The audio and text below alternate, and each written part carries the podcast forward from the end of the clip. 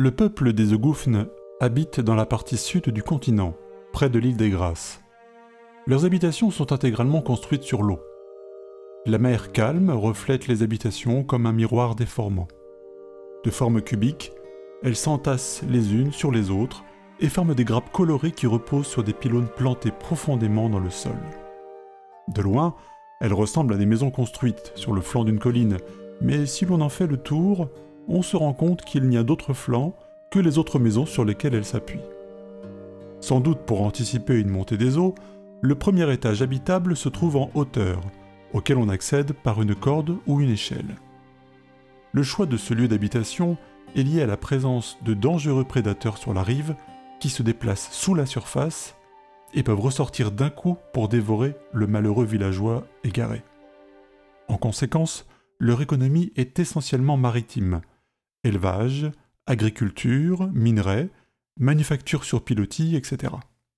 Certains, mais ils sont encore rares, ont développé un système de cordes pour se déplacer en hauteur entre les arbres et éviter les créatures mortelles.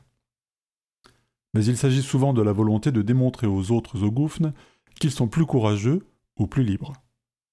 En réalité, il n'y a rien à faire à terre, sinon récupérer quelques matériaux de temps à autre.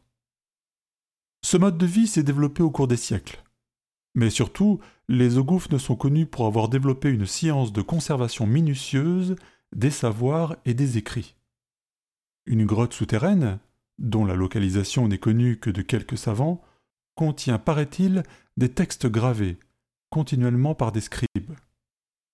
Selon les bribes d'informations qui ont été communiquées, il semblerait que les Ogoufnes aient inventé une méthode d'écriture sur l'eau l'eau disposée dans une cuve serait gravée de façon indélébile, puis entreposée dans des coffres géants. La méthode de classement permettrait de retrouver rapidement chaque texte, à moins qu'il ne s'agisse d'une forme de télépathie qui communique avec l'eau.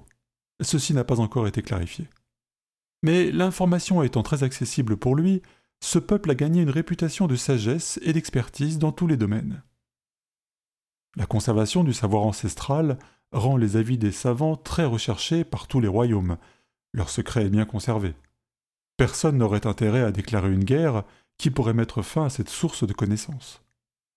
Les Eugoufnes ont rendu souvent de nombreux services. Ils ont permis d'éradiquer la Wayun mauve, terrible maladie contagieuse qui a exterminé la majorité des humains aux yeux mauves, arrêter la prolifération des ombres, des insectes mangeurs de rêves, mit fin à la stérilité du roi de Garussie, dont le million de descendants se disputent maintenant la couronne lors de batailles épiques. Ou encore trouver un mode de communication avec l'étrange Garflix, extraterrestre géant posé un matin sur la place du marché de la capitale du Nord. Face à la croissance des demandes en tout genre et des visites inopinées dans leur village, les Ogoufnes ont décidé de mettre en place chaque année une semaine de consultations ouvertes à tous. Une bâtisse noire fut construite au milieu de l'océan, le Palais des Réponses, arrimé au rivage par un pont de plusieurs dizaines de mètres. Le palais, qui est en fait une grande maison dans la pure tradition locale, est aussi une source de revenus importante. Le spectacle est chaque fois saisissant. Une foule se masse sur le pont. Chacun, à son tour, peut passer devant le collège des sages qui ont la réputation de donner une réponse infaillible à chaque demande. Cela peut aller d'une question sur la période de floraison des rosas, ou du moyen de retrouver l'amour perdu d'un être aimé. Bien entendu, la mise en œuvre de la solution peut être complexe, mais la faisabilité n'est pas le problème des sages. Toutes les questions, et leurs réponses, sont soigneusement classées et répertoriées pour nourrir l'encyclopédie sous-marine.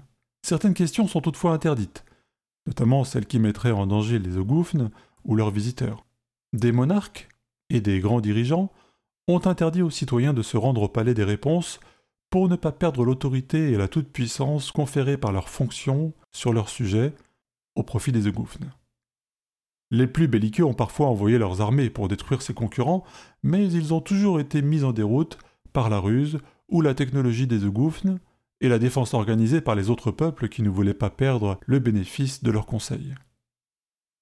Si bien qu'aujourd'hui, personne n'aurait l'audace de remettre en cause leur neutralité. On prétend que les monarques obtiennent des entrevues secrètes dans la ville des Ogoufnes sur des sujets d'ordre politique ou militaire.